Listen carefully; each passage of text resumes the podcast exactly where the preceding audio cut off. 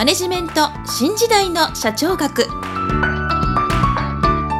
こんにちは。中小企業診断士の六角です。今回はマネジメント新時代の社長学の第2回目をお届けしたいと思います。前回はどうしてこの番組を配信することにしたのかということについてお話ししましたが今回も本編に移る前にこの番組のタイトルについてご説明したいと思います。この番組のタイトルはマネジメント新時代の社長学。すなわちマネジメント新時代社長学の3つのキーワードがありますけれどもまず最初の2つマネジメント新時代についてお話ししたいと思います。このマネジメント新時代という言葉でお伝えしようと思ったことは現在はマネジメントが重要になってきているということです。ただ単にマネジメントが重要になっているということではなくてこれについてはきちんとした根拠があります。というのはこれまでのビジネスの世界では経営者の方がどこに力を注ぐべきかということが時代によって変わってきており現在はマネジメントに力を注ぐ時代になってきているから。ということです。これを時代を追って説明しますとかつては物は作れば売れたという時代がありました。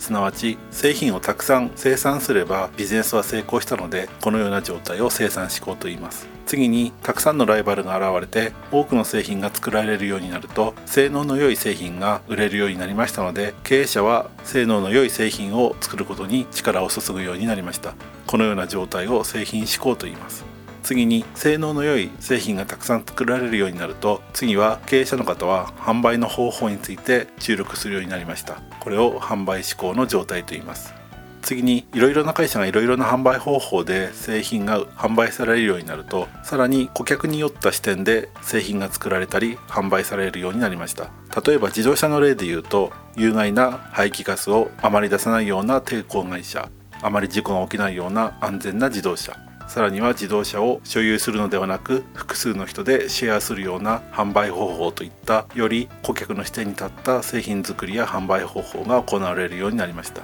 そして現在はマネジメントで事業の優劣が決まる時代になっていると思います。その事例はたくさんあるんですけれども私が最初に思い浮かぶ例はプロ野球チームのソフトバンクホークスです。ソフトバンクホークスは2017年2018年2019年と日本一になっていますがこのような球界のトップランナーになった背景には球団が組織的に運営されるようになったからというように言われています。例えば読売ジャイアンツでは監督があらゆる方針を打ち出していますがソフトバンクホークスでは監督は試合の指揮に専念し選手の育成などは多くのスタッフで携わっているようです。例えば昨年ゴールデングラブ賞投手部門を受賞した千賀滉大投手ややはりゴールデングラブ賞保守部門を受賞した甲斐拓也捕手などは育成選手出身でこのようなチームを支える選手が育成選手出身ということは育成スタッフが無名でもポテンシャルの高い選手を見つけ出し組織的に育成してきた成果というように言えます。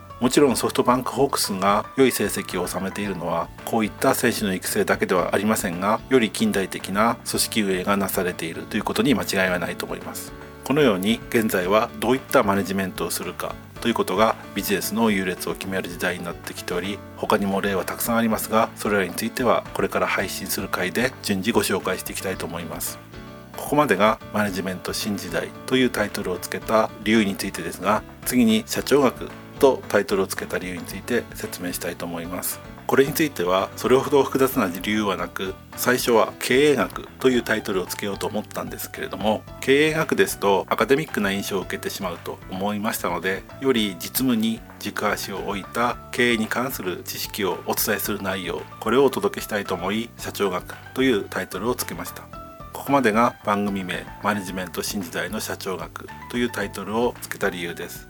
本編ではビジネスに携わっている多くの経営者の方ビジネスパーソンの方に役立つ内容をお届けしていきたいと思いますのでどうか期待してお聴きいただければと思います。以上今回はプロローグの第2回としてこの番組のタイトルについて説明させていただきました。それではまた次回皆さんのお耳にかかりたいと思います。なお引き続き私の著書でありこの番組のテキストとしてご使用いただきたい使いでわかる経営の基本一番最初に読む本を購入いただいた方への Amazon ギフト券のプレゼントについては応募を受け付けておりますのでこのポッドキャスト番組の配信ページまたは番組の配信アプリに表示されている PDF キャストをご覧いただきたいと思います。